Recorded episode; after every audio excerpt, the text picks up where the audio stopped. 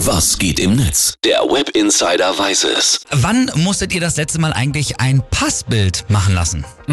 Letztes Jahr im Sommer, bevor ich in die USA gefahren bin, es sieht furchtbar aus, Ja. wie der letzte Verbrecher. So nämlich. Passbilder machen rockt man so gar nicht. Nein.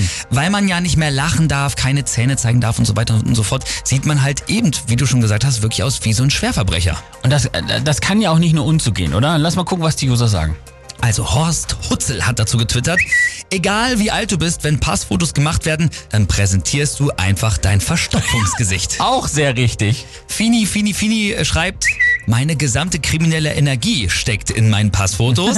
Und Toms dann noch, ich mache seit 30 Minuten Passfotos. Der Fotograf liegt mittlerweile wimmernd am Boden, aber für so sehen sie halt aus, muss er noch mindestens 20 Minuten leiden.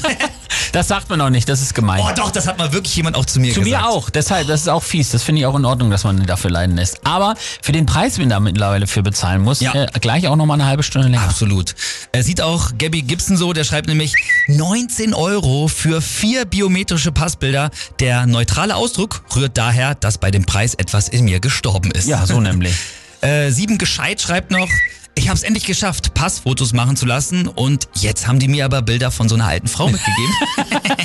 Schade. und zum Schluss ja, die Userin Halbblutlehrerin schreibt noch, wir Menschen haben es weit gebracht. Wir erfinden Dinge und fliegen ins All. Alexa spricht mit uns und unsere Kühlschränke können Lebensmittel bestellen. Aber biometrische Passfotos, auf denen man nicht aussieht wie ein überfahrener Kürbis, die sind zu viel verlangt.